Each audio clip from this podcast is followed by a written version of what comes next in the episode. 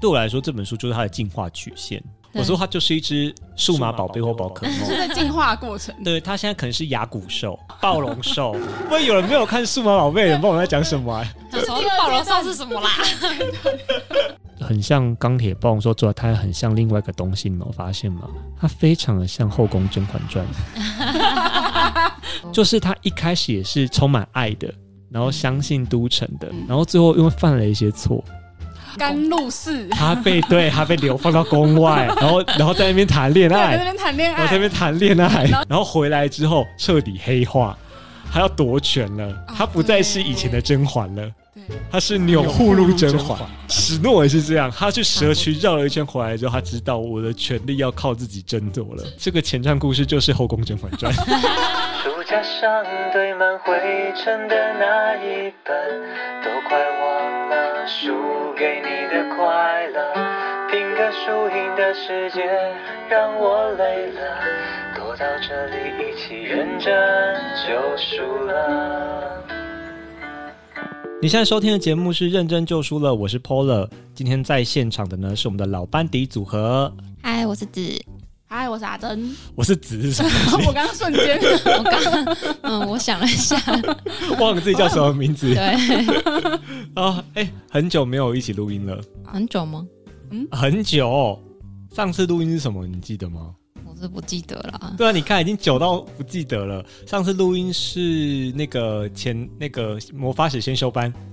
哦。我们三个的话是魔法使先修班，是在邓布利多上映以前。哦。哦，真的有点时间。现在邓布利多都要准备要上串流平台了。对。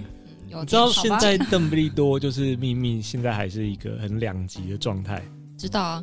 然后呢，我就跟就有听众呃私讯说，哎，邓布利多的秘密要终于准备好像要上串流了这样。然后我就忍不住回，对啊，丑媳妇还是要见公婆的。再怎么样，两集的袋子还是要让大家看到的啦。没错。你们看完有什么感觉吗？邓布利多的秘密，我们趁现在我们还没进入我们正式主题的时候。帅啊，嗯，就这样，没有啦。你说呃，电影本身哦，就是虽然可以攻击的地方还是很多，但我个人对他是正是正向的。邓布利多的这个人的呃。主角的角色的成长来说，是我觉得对他的说明是完是相对性完整的啦。他让我至少认识了邓布利多，就是一个人物小传的概念，我就把它当做一个邓布利多的同呃成长史来看，是爱情史。呃，对 的话，我我是站在正面的角度，因为至少他丰满了这个角色。你知道邓布利多的秘密，我们 B 节目也是一不小心就聊了很多集。没错，我们好像聊了两集吧。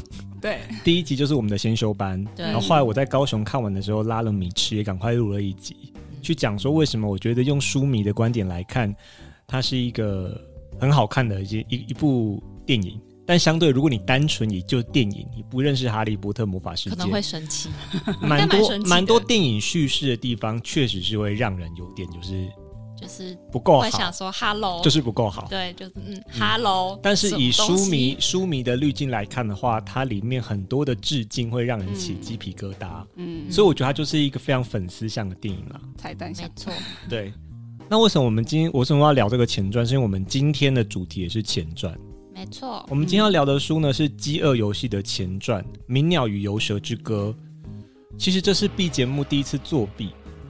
哦，对啊，因为因为它不是旧书，它不是旧书哦，它不是旧书，它的出版年份其实是二零二零年，蛮近的，蛮近的。其实其实也不是新书啦，但以但是以我们的标准来看，嗯、以我们节目的标准来看，我们都找十年左右的嘛，嗯、这本是对我们来说是相对非常新的书哦，没错，对。但是因为它是《饥饿游戏》的前传，然后《饥饿游戏》在我们第一季的时候有聊过。对，所以我们就有一点点作弊的嫌疑，把这本书列入我们第二季的节目大纲里面。《饥饿游戏》前传为什么还是前传？是因为它的背景设定是在本传小说的六十四年前。你们有想过为什么他要写前传吗？就是、嗯、我没想过这题。我我自己是想说，应该就是因为是不是真的很赚钱？我想说他是要拍续集，都有都有都有。就是《饥饿游戏》，我觉得真的是太受欢迎了，一定要就很容易电影化的小说、啊嗯。一个系列可以出到前传，就是它要够受欢迎。就是还要够赚钱啦。其实，对，像哈利波特、星际大战是不是也有一点点这样？有一点点，他也是倒回来讲嘛，就回去讲黑武士的故事这样子。没错，虽然说不一定都是就是本传前传的概念，但都是会回去一个时空重新讲一个角色的故事。所以看前传的有一个乐趣，就是你已知结局。其实就像我们在那个邓布利多那一集讲的一样，就是我们已经知道结局了。好，我就看你作者怎么样把你前面铺到后面这样子，然后给我角色，看你作者怎么捏成不一样的想法。你要给我看到更多角色精彩的动机，或许藏藏一些彩蛋给我。这是对于本传读者去看前传的时候，我们通常会有这种期待。对，好，那为什么我说很赚钱呢？我刚刚前面说《饥饿游戏》真的很赚钱，是因为，呃，它三部小说嘛，改成四部电影，二零零八年的时候出版这三部小说，呃，按照网络的资料啦，哈，搞不好这个也是低估了，已经创造了三十亿美元的全球票房收入，真的好，美元哦，三十亿美元。呃，而且这本小说，这本前传小说在出版之前就已经有人买下版权要翻拍了。嗯，所以我们接下来就是已经可以非常确定，这一本前传《鸣鸟与游蛇之歌》接下来应该是一定会有电影可以看了。没错，这本前传小说讲的是坏人的故事，对，就是我们饥饿游戏本传有一个很坏的坏蛋叫史诺总统。对，史诺总统，我们现在是要看到史诺总统的少年故事。我发现大家现在诺的成长史，现在大家对于，我觉得我们现在这个时代，大家对于坏人的那个观点也不太一样。呃，我觉得以前呢，嗯、呃，会比较能够设身处地，变成站在他的位置去体验他发生的这些。我觉得这个跟我们不知道是受教育还是时空背景有关系。我们大家越来越可以觉得坏人不是天生那么坏。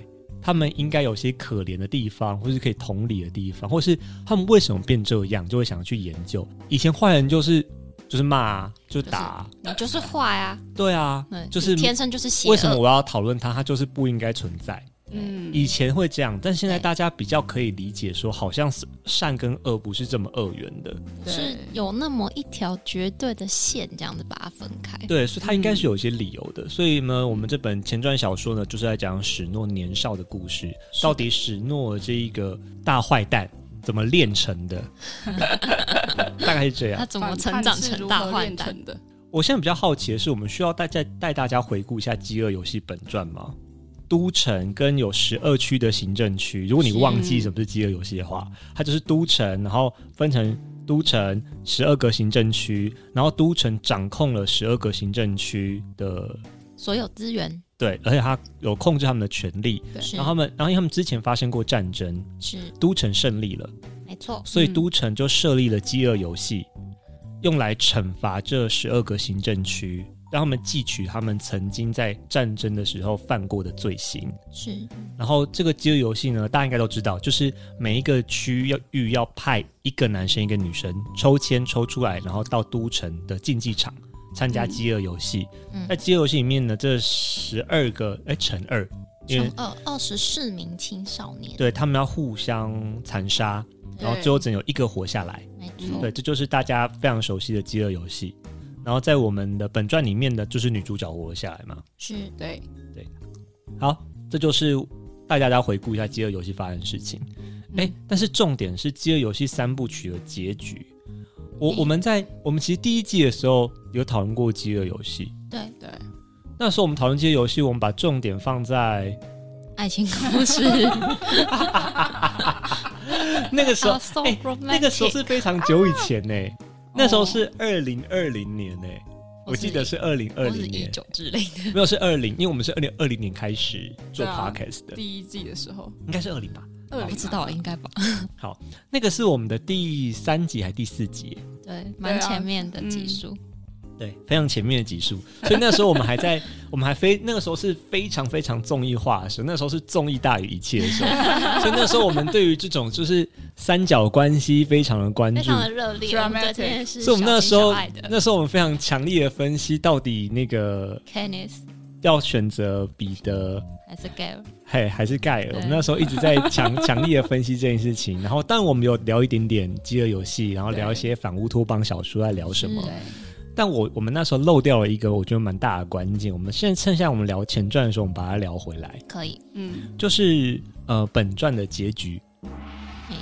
本传本传的结局呢，是在第三部曲之中，凯尼斯他因为加入了反抗军，对，他要推翻都城，然后他的目标呢是他要潜入都城去暗杀史诺总统。对，他暗杀史诺总统，然后发现呢，都城的他的总统官邸，他住的地方是被一群小孩围住的。对，那时候已经算是在战争的最最末期。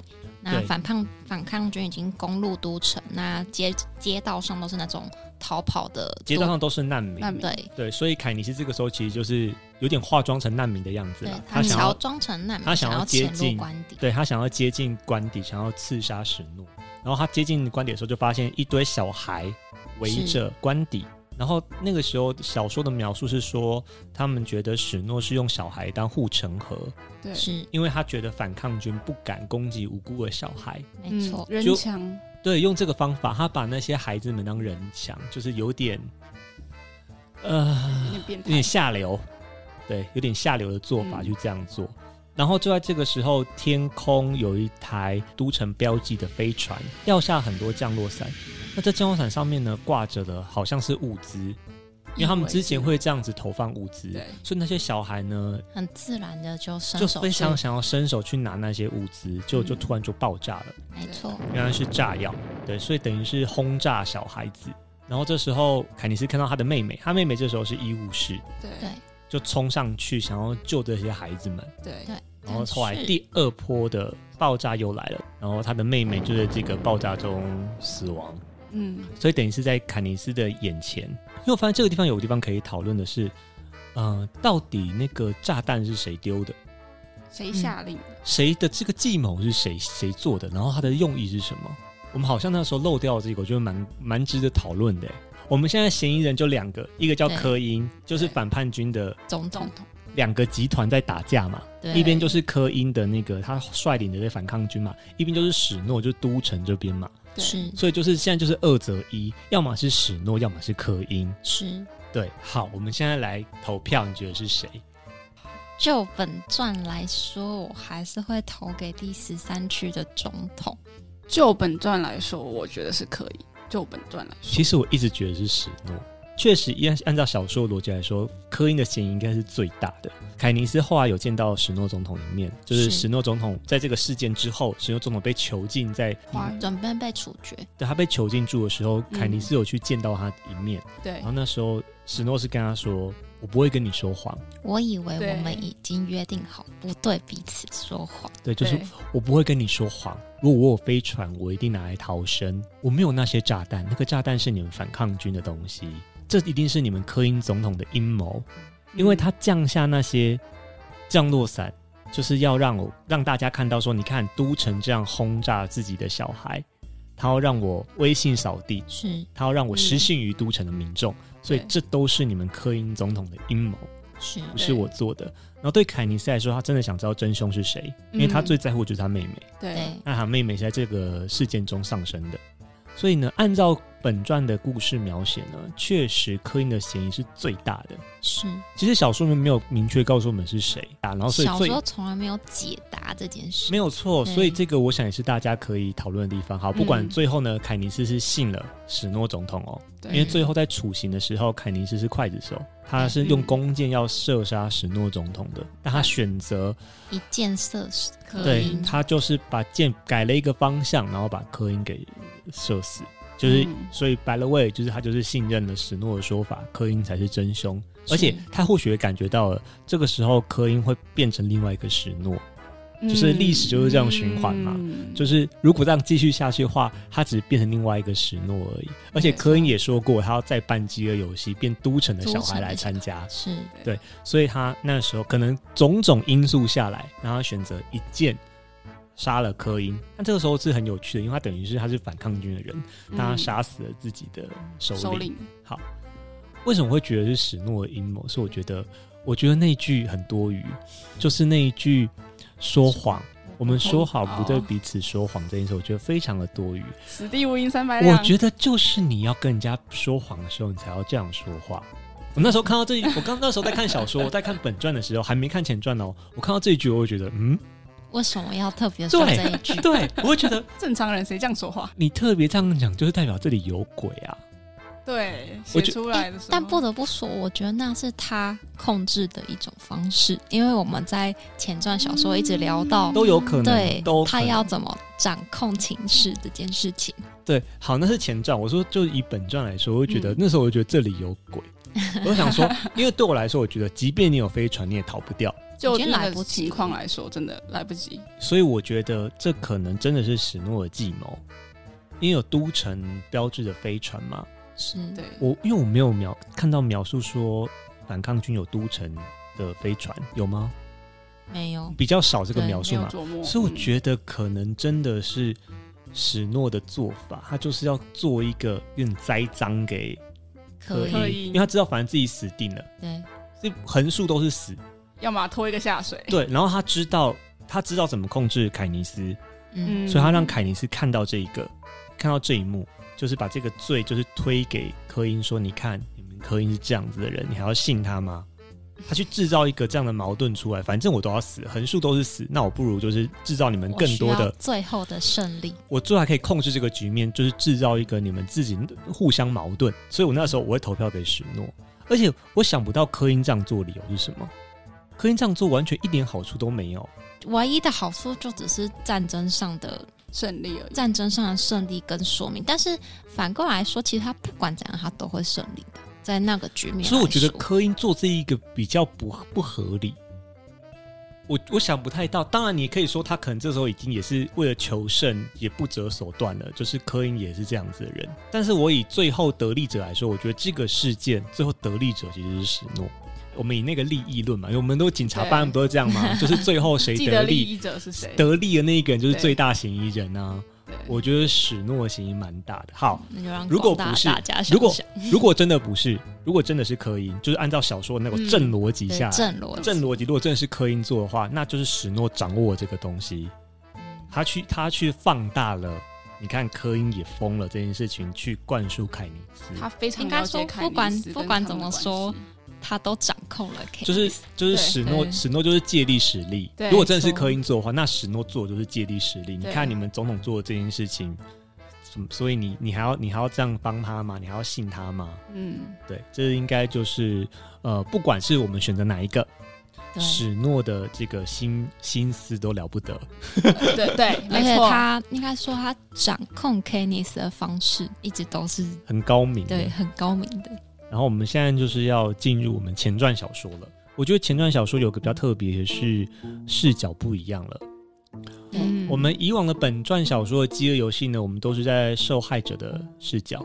对，就是我们是参加饥饿游戏的那一方，我们是贡品。对对，我们我们的视角全部都会在所谓的竞技场里面。对，然后我们会看到他怎么求生，怎么跟其他的贡品怎么沟通、决斗、嗯、逃跑。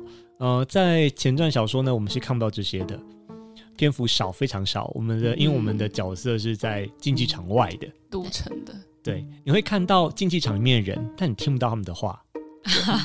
这个时候的饥饿游戏还非常的原始。是，它还没有就是收音那么好的收音系统，它还他还没没有这么科技。你可以看到一个真的最原始的饥饿游戏什么样子，所以我觉得很有趣的就是你在前传也可以看到饥饿游戏怎么样变成后面这个可以得最佳金钟奖综艺节目的 饥饿游戏。我们那时候在第三季，在第一季的时候有说嘛，就说饥饿游戏是一个非常都城应该值得一座金钟奖。他们对这个，他们对这个节目就非常用心，怎么吸引观众，然后怎么制造悬疑的效果，怎么让节目推进这样子，其实是史诺的心思啦。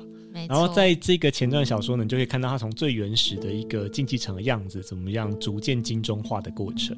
是的。然后这个金钟制作人呢，我可以非常肯定的告诉大家，就是史诺总统，他可以提名最佳贡献奖。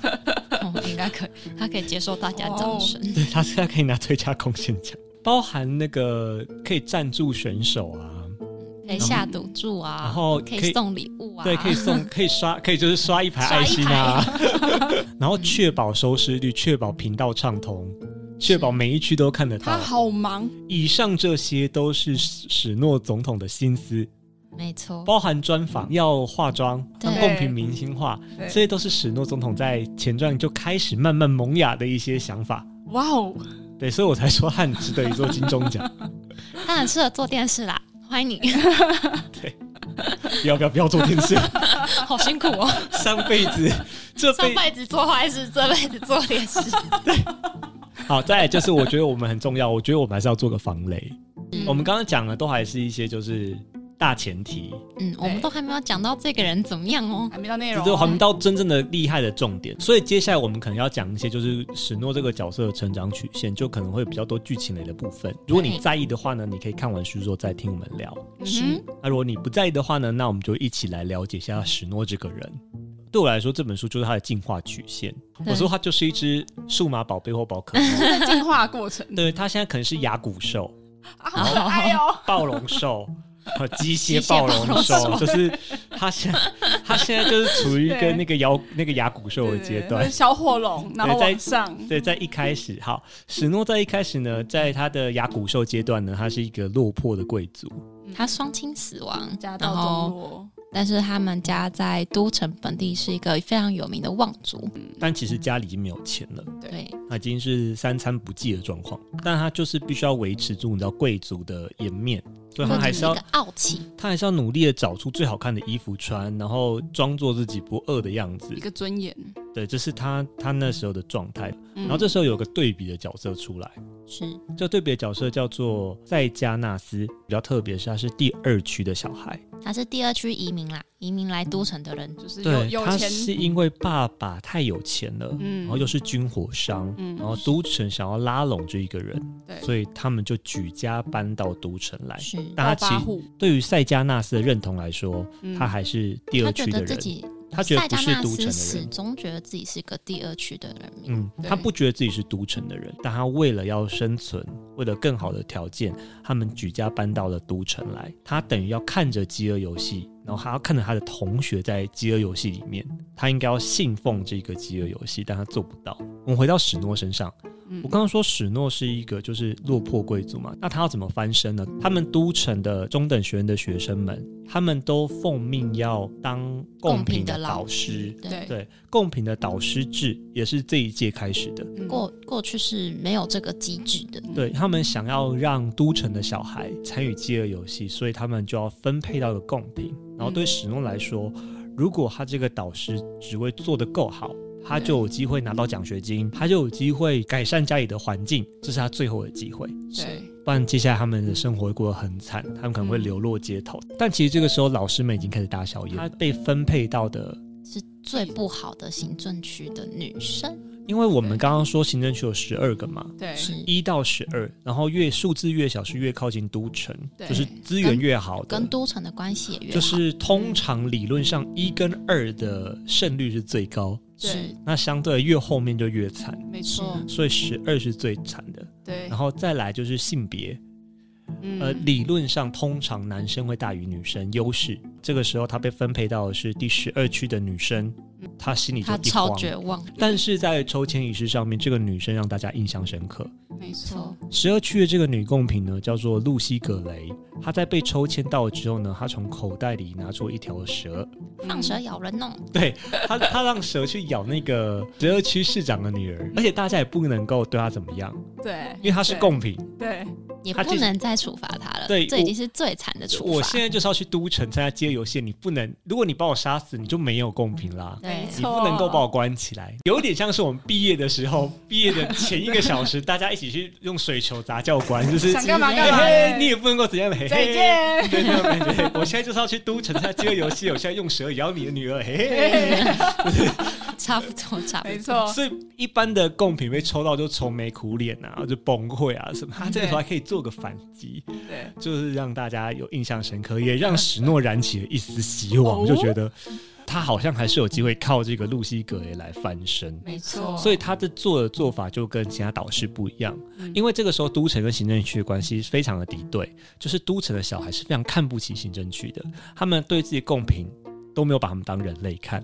是在这个年代，在前传这个时候呢，他们对贡品是非常的不友善的，是把它关在动物园的呃栅栏里面的。是把它当动物看的。但是史诺不一样，史诺知道他要拉拢这个露西，他才有机会赢。然后他意外的发现，露西是太有魅力的人。他在十二区的职业是歌手，访问的时候呢，他就让他高歌一曲，让他博得众人，他就有很多很高人气，就对了。嗯，对，他把他当成一个明星在养成，娱乐明星。对。即便大家觉得十二区的女生你很难在饥饿游戏赢下来，但她还是吸了很多的目光，没错。所以她靠这个东西呢，她让露西可以拿到很多赞助。嗯嗯，这是导师，就是我可以说这是暴龙兽的。对，他开始学会掌控了，他才开始他开始进化了。他对他开始唱亚古兽就变成暴龙兽，他开始理解我要赢，我就要控制某些局面，然后这个局面就是我要先跟我的公平打好关系，嗯，是。我要掌控人民的目光，我要有点操弄大家的情感，对，来获得我要的资源。没错，在这个阶段。开始了，在亚古兽这个阶段呢，他就做了一些事情。哎，对不起。在暴龙兽，暴龙兽，会不会有人没有看《数码宝贝》？人不知道我在讲什么？他说暴龙兽是什么啦？不会，我相信大家都有看过《数码宝贝》。可以吧？《数码宝贝》很好看，哎，可以啦。哎，我最近看《数码宝贝》看到哭，哎，那个不是小时候那个还好哦。是长大之后，还有个电影版。我在电影院爆哭，然后我跟我嫂嫂还有我哥一起去看，然后我嫂嫂就会就是一直很不懂我我们两个都在哭什么。一个长篇电影，然后大家都在哭，就是真的很好。因为因为那个是整个整个戏院基本上都是我这个年龄的男生，我是看很早的，就是很很接近首映的场次。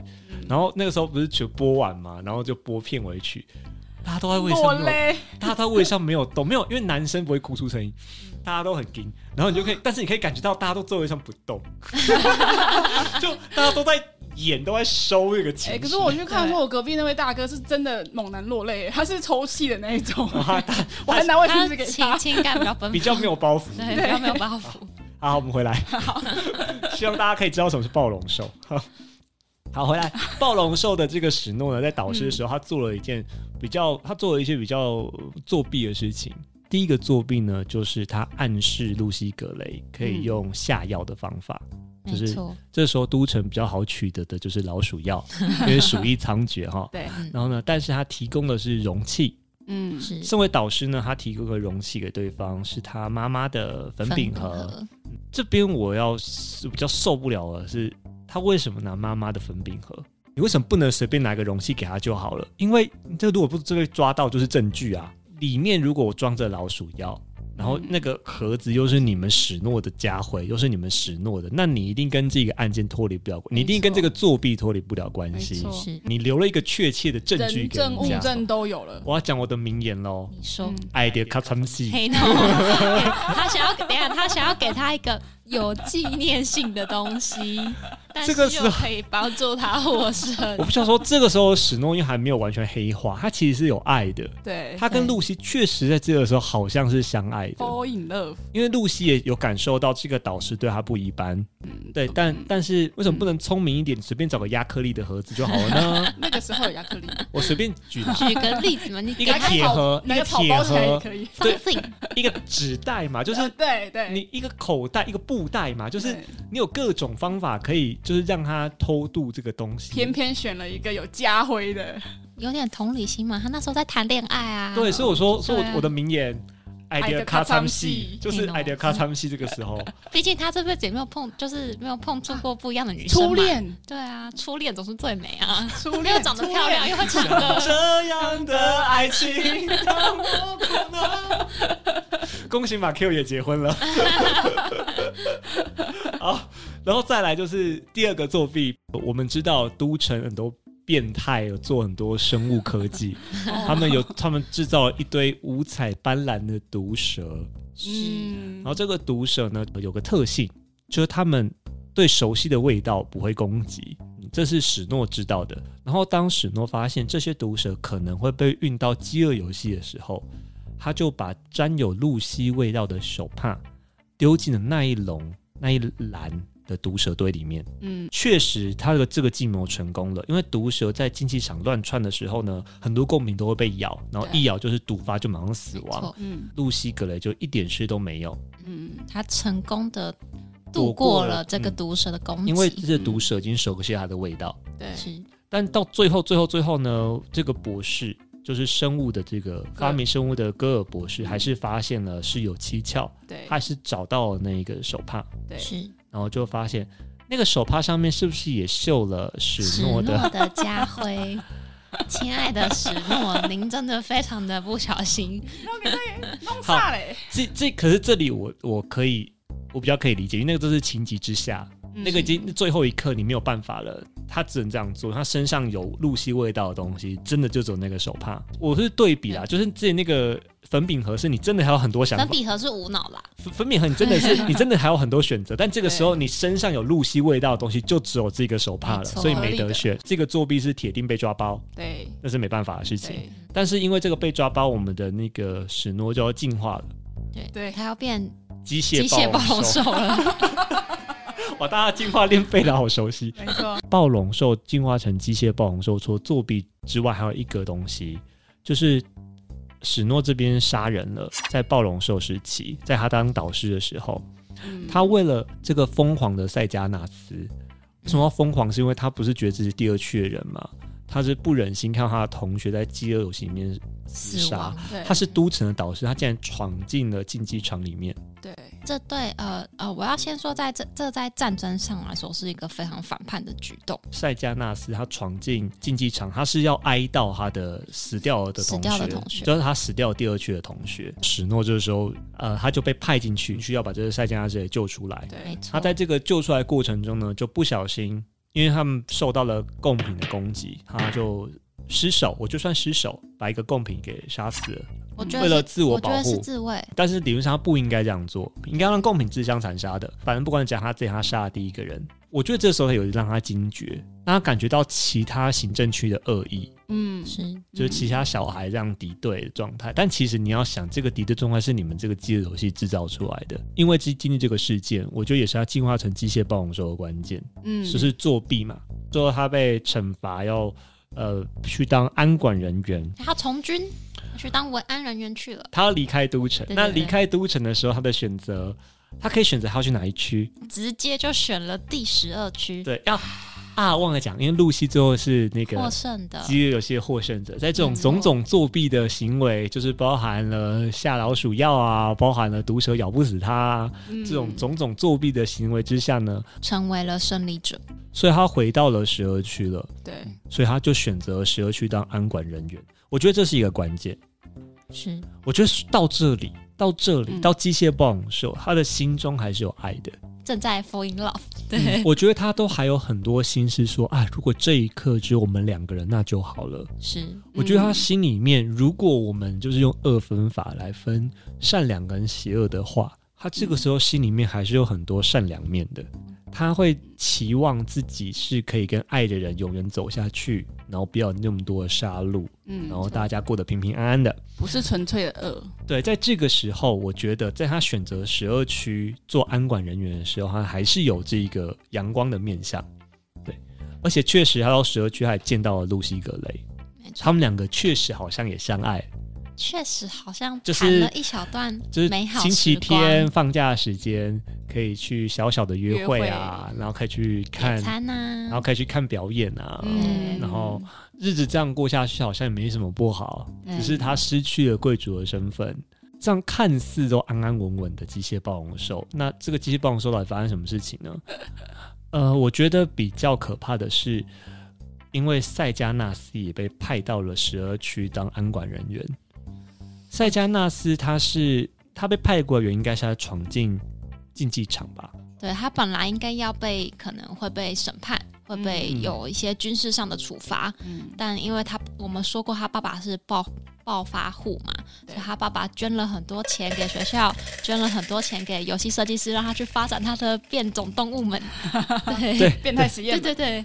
所以与此同时，他免除了这个审判的刑罚，让他有机会来到这里服役。嗯，我们可以在《饥饿游戏本传》呢看到那么多精彩的科技、精彩的恐怖生物呢。我们要感谢赛爸爸，嗯、对，这是赛爸爸投资的，金主爸爸，感谢他发扬光大这件事。让我们在本传里面可以看到那么多可怕的东西。对，是的。塞加纳斯也到了十二区当安管人员。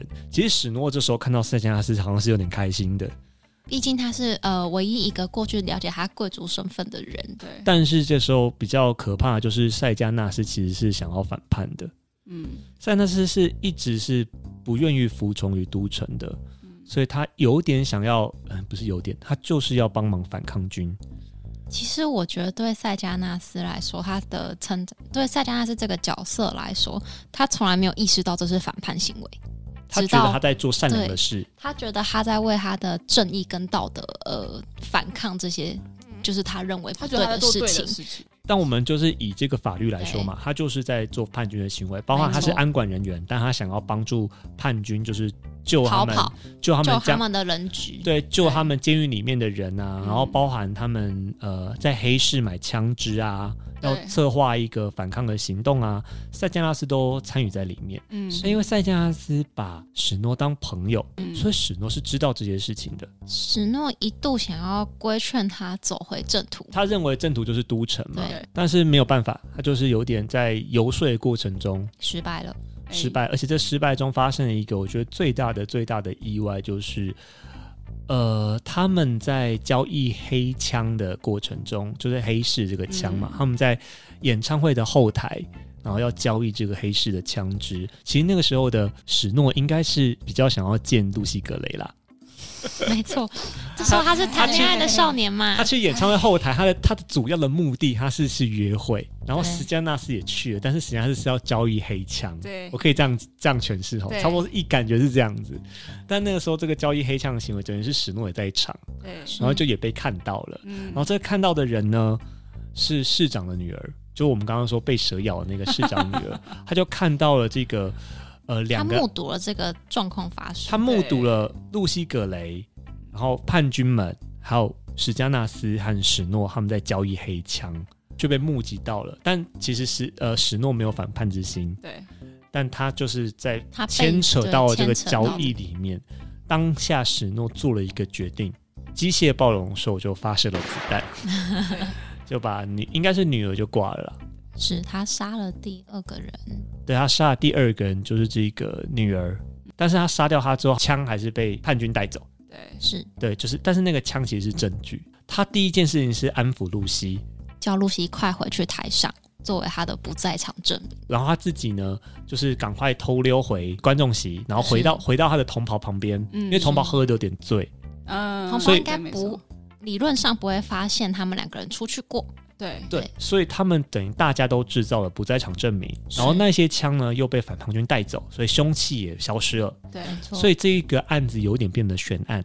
嗯，对，但史诺心里就是一直有个阴影，他怕哪一天。嗯只要，例如说那个那把枪是他最害怕的东西，只要被找到了，上面只要沾有他的 DNA、他的指纹或是弹道比对，他们他就可以被判为是真凶，而且还是叛军。他不止杀了市长女儿，他还是叛军。是，这对来说是非常可可怕的事情，但他就卷，他就已经卷进去了。其实暴龙兽这边做的第二件事情呢，是呃，他出卖了塞加纳斯。这怎么出卖呢？是因为我们认识八卦鸟。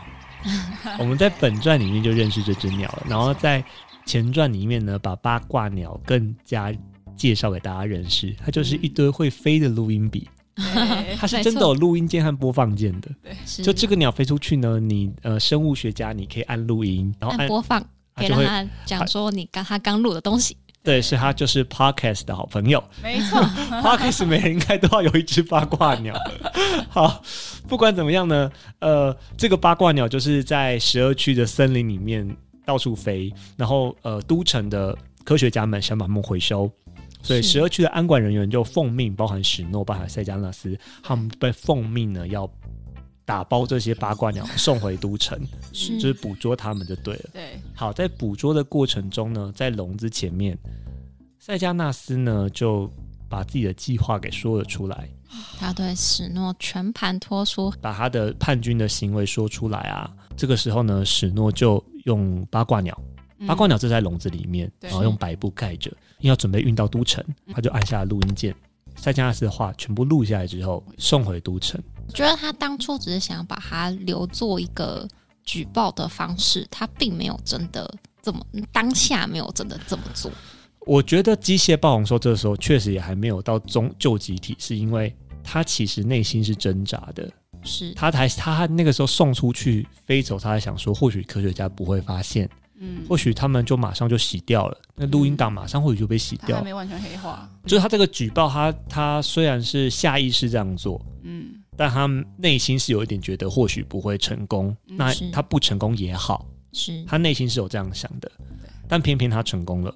没错，都城的这个戈尔博士是有收到这个的，但因为这样呢，塞加纳斯就被判了叛军罪，绞刑，嗯，是死刑，他被判死刑。嗯、即便塞加纳斯被判了叛军罪，嗯、那带枪都还在外面。流浪者，他的凶器没被找到之前，塞加纳斯已经被吊死了，下一个就是他。对，下一个就是史诺，只要只要他的证据被找到，他就在留在十二区，他就是、他就是下一个叛乱者，他就是一个死，他就要跟着塞加纳斯一起去了。对，所以呢，他决定跟露西·葛雷一起私奔，一起逃跑。露西·葛雷跟他约定好，在某个假日一起要离开十二区到野外生活，跟本传的凯尼斯有点像。对，但偏偏在他们私奔的那一天，那个假日呢，他若无其事的假装要离开军营，却收到了都城的通知。他要去第二区做对军官的训练。他收到了一个录取，他之前考试，他录取了军官学校，没错。他要到第二区受教育了，所以他非常有机会，就是回到体制内，回到他们史诺的贵族地位。对他来说，这个很好的机会。他这个时候已经下定决心，因为那袋枪没被找到之前，他真的无法放下心。嗯但在他心里是多么的舍不得这个机会，挣扎。但这个时候他还是选择离开。他们离开的时候下一场大雨，大雨磅礴，在湖边有个木屋。对，是。哎，湖边的木屋，你觉得是不是故意的？我觉得是故意的，是故意的。因为湖边木屋是本传也会有啊，本传是不是凯尼斯也很常在？这个木屋是不是也发生很多事情？没错。这个木屋会不会就是小湖发生了很多事呢？这个木屋会不会就是本传那一个木屋啊？是同一个木屋，是吗？有证据吗？嗯，因为你知道湖边的木屋或许可以很多，哦、你懂吗？有很多湖，而且已经六，而且已经六十四年了。你你你可以盖新的，或是、哦、或其他的，对，不一定是同一个湖啊。好像我觉得是同一个湖，但。不是不是同一个，我不知道。maybe 翻修。但不管怎样，这个就是一个有趣的小彩蛋，一个情怀，就是对嗯，这个木后面就跑到木屋躲雨哦。你知道当年 史诺待过这，好，然后史诺就在这个门后面发现了发现了一袋枪，也认出了其中一支，就是他使用过的凶器。他的那时候第一个反应是，哎。枪在这里，我们要带走几支吗？他问露西·格雷。我觉得这个时候，露西·格雷的警报器应该响起了。露西·格雷的警报器响的非常大，哇！这个时候非常大声。他找到这个枪之后呢，然后露西就说：“哦，我要去外面采集食物了。”史诺说：“可是外面在下雨。”哎，他说：“我又不是糖粉做的，我又不会融化，我等一下就回来。”对，然后就离开了小屋。这时候史诺也还没想那么多，可他突然想到了，嗯。这袋枪就是他的证据，就是他行凶的证据。只要这袋枪不在了，他只要湮灭了他，他就是自由的了，他就可以回都城了，他就可以隔天去受训喽，他可以去第二区，他就可以不用，他已经受够野外求生了，那么多蚊子，那么热，然后又要淋雨，他的贵族他受不了这一切。在走到小湖的这段过程当中，他一直在想说：难不成他的未来就这样了吗？他要跟这些鱼、这些虫子每天抓鱼、每天刨土的，就是生活为伍。机械暴龙兽此时准备要进化成钢铁暴龙兽了，他的心即将不再有爱了，要变钢铁了。钢铁暴龙兽，他突然想起来，知道他行凶的人就只剩下露西·格雷了。露西·葛雷是唯一的证人，而露西·葛雷呢，比钢铁暴龙兽更早进化，不愧是饥饿游戏的获胜者。对，他很快就察觉，当他的这个男友拿到那袋枪的那一瞬间，他就知道自己的处境不妙了。史诺自始至终还是都城的人，所以他第一个想法就是我要离开你。好，而且你看，淋着下雨啊，硬要出去采集食物，这点就不不寻常啊。我觉得史诺也 get 到了，他突然他突然想起那句话，什么我又不是糖粉做的，我不会融化。啊，他就惊觉，对，他是饥饿游戏的胜利者，嗯，他一定察觉到了危险，他知道我可能会杀他，可是他心里还是爱着格雷的。我要怎么跟他解释这一切呢？我可以跟他说，我就是要回都城了，但你不要跟任何人说这这件事情，可以吗？他心里是有这个，想要谈谈，对，他心里是有这个想法，他心里在想说，有没有什么两全其美的方法，就是让我可以回都城，又可以得到露西的信任。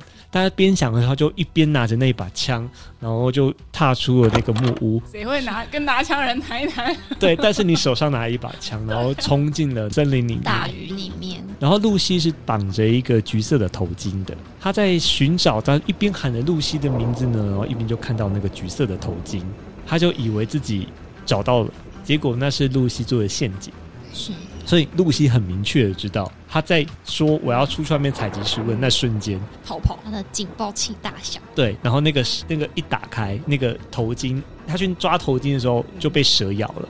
是，又是同一招，他的蛇。对，露西的标准招是放蛇咬人，史诺吓到，因为不知道是不是毒蛇，但不管怎样，他就是继续追着露西·葛雷。最后，最后，他就是射向露西·格雷的方向。在被蛇咬那一刻，应该就是没有爱了吧？我觉得在他提着枪出去的时候，就开始在挣扎了。嗯、然后被蛇咬那一刻，对，有一点就是我，我是对确定这是一个分手的信号。对，确定没得谈。露西也不信任，也不想跟你谈。最后呢，他就是朝着露西·格雷方向开了几枪。是。好，故事其实就是小说的描述，其实差不多到这边而已。然后他就把枪毁尸灭迹，把它丢进湖里面，然后确定没有他的踪迹。因为大雨，所以已经没有足迹，已经什么都没有留下了。他赶快回到基地治疗他的被蛇咬伤，然后那个军医美也没发现异状。他说：“哦，对啊，这个季节本来就是很容易有蛇出没，因为下大雨很容易有蛇。你这个蛇是无毒的，对，没事没事是没有毒的，这样，所以他就活了下来。然后露西格雷就就此失踪。我本来想要讨论露西格雷是不是真的中弹了。”因为他在小说的描述里面其实没有讲的很明确，因为那时候很多绝舌鸟，对，所以露西格雷的声音是冲刺树林的。绝舌鸟等于是一个很棒的掩护，因为绝舌鸟要学它的歌声，然后就整个树林都是它的声音。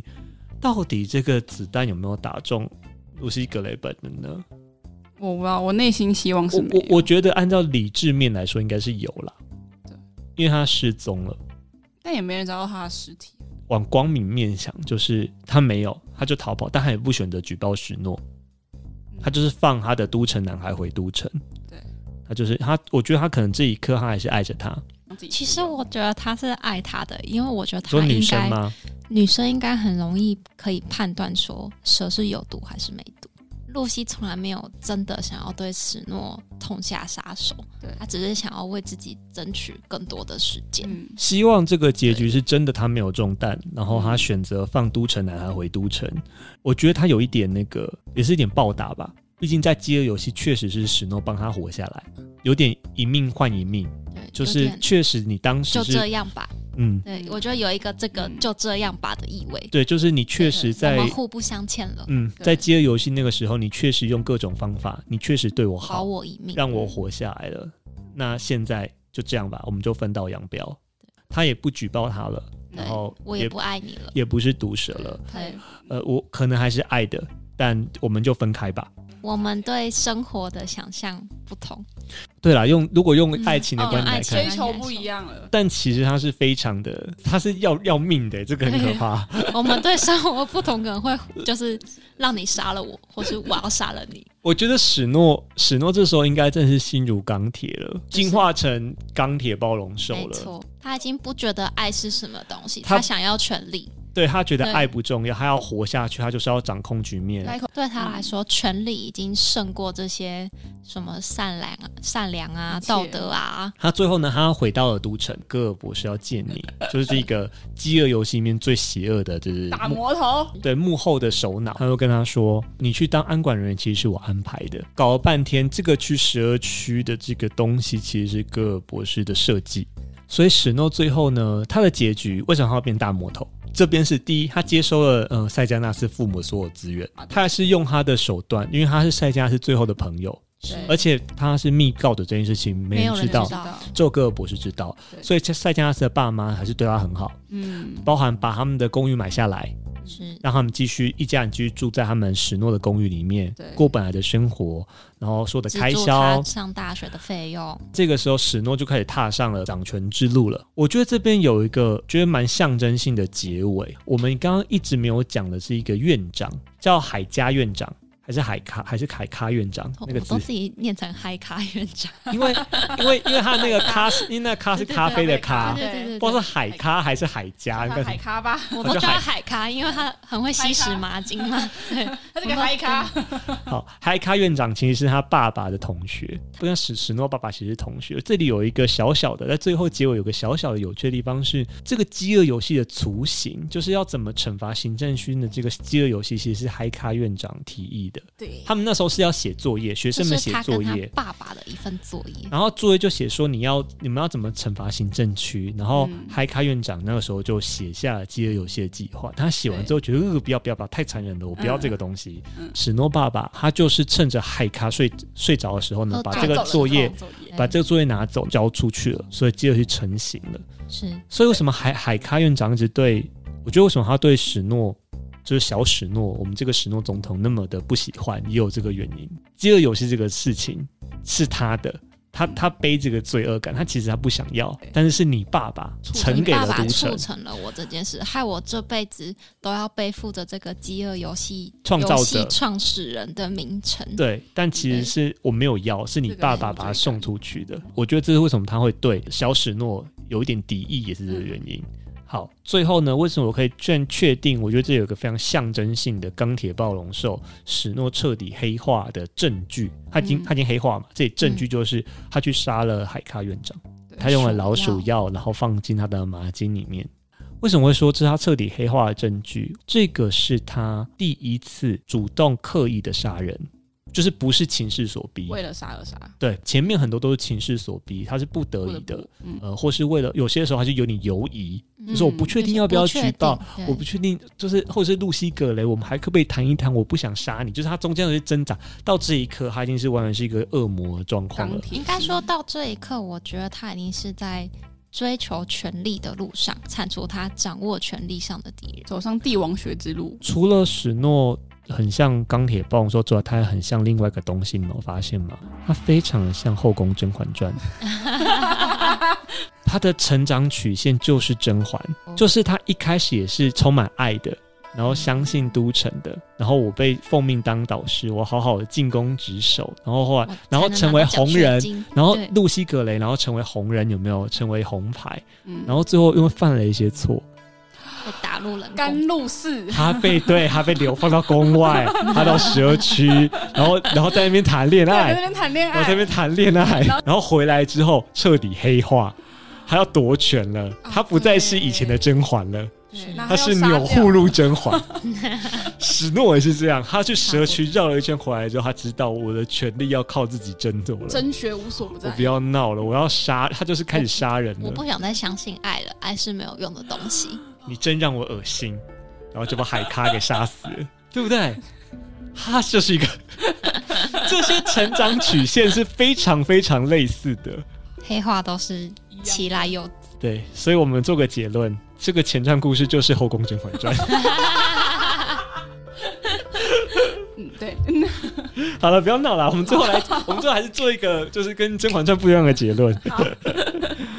饥饿游戏存在的必要到底是什么？因为我觉得这是这个前传一直很想跟大家讲的事情。我觉得是控制，是一是一是一种控制的手段。他利用这个手段让其他行政区不会真的发生战争。对、嗯，但是这是他。其实，但是饥饿游戏它本身就是一场战争，它把这个战争的规模缩小，但是让你们看到都城是有办法控制这一切的。对，这我觉得这是饥饿游戏本身要传达的概念。它里面有讲一个三部曲哦，叫做混乱、控制、契约。是混乱就是战争嘛，对，然后控制是都城圣战的，最后契约，这个契约就是这个饥饿游戏，战败的国家、战败的区域，你们就要服从这个规矩，嗯、所以饥饿游戏是一个权力的象征，没错，我觉得它也是史诺的进化的曲线。我觉得也是一样的，混乱。混乱他进入身份的混乱，他到底是不是都城的人控制？他其实是被控制的，在戈尔博士的控制，他其实是被拣选出来，然后最后他也契约了，最后服从了这一个体制下的，他知道他在这个体制底下，他服，他服从了这个游戏规则，然后他想要在这个游戏当中获得到权利，所以他一直逐步往前走。这个坏蛋的路径是这样子的，他本来其实也是一个善良的少年。也是一个有爱的少年，他，只是想要为家族争光，却逐步逐步的走向了这个集权之路。没错，我觉得这个反派故事好看就是这样。我们都觉得这个世界上，我们现实世界上有很多集权的。反派国家的领导，对我们来说，我们觉得好多。没错，没错。历史是不要讲现在，历史上好多，历史上超级多的，啊。没错。但这些集权的人到底是怎么变成的？为什么会有那么多集？为什么这些人会存在？他们不知道自己做的是邪恶的事情吗？嗯嗯。我觉得就是史诺的故事可以给大家一点启示，就是这样。本传里面曾经有说过啊，人类的历史会一直不断的重演。呃，或许当然他是用个比较。架空的世界观，饥饿游戏之所以看起来那么好看，因为它的世界观是架空的，它不是我们现实生活上的。但是我必须要说，我觉得这个苏珊·柯林斯很厉害，他就是用这个架空的世界观，然后去讲很多或许现实世界中出现的问题，真实的人性是什么样子？对，他用一个比较简单明了、人性全部都铺给你看的方法之后，你就超可以类比一下，如果当下我是史诺。我是不是也逼不得会做这个选择？我是不是也会成为这样子的人？我会怎么做？就是这个环境真的会让我成为这样子的人呢、欸？他可能我觉得他会讲出一个环境的必要性，二是整个环境培养出来之二、嗯。我无法那么主动的选择我想要的，我会被迫这个环境慢慢变成了一个我不想要成为的大人。嗯、凯宁斯也是这样子，嗯、史诺也是这样。对，这游戏其实是一个大型的实验。是，好在他在文学上面发生，对，嗯，对，是在真实事件发生。对，我我很喜欢，我很喜欢这部前传的补充，它让我更理解了这个世界观。回去想把后面的《饥饿游戏》本传再看一次，因为我觉得我可能会再发现更多不同的东西。对啊，我就是看完前传之后，特别想要把那个结局那个炸弹再拿出来讨论一下。真的，对，虽然我那个时候就觉得是史诺啊。但是，或者是你知道史诺借力使力推了一把，但就是你看了前传就可以知道，嗯，非常有可能，嗯，史诺的人格塑造，这个钢铁暴龙兽就是这样来的，这个钮祜禄甄嬛就是这样子来的，嗯，没错，钢铁暴龙兽，我觉得钮祜禄甄嬛非常好，哎，很形象，他还是出宫回出宫还回来，对，很形象，很形象，而且还谈了一场恋爱，谈了一场，好了，我们今天聊到这边，嗯，我们之后。或许也可以这样作弊去聊一些前传，或许，或许。可以。对，好，那我们今天就到这边了，谢谢大家，谢谢大家，拜拜，拜拜。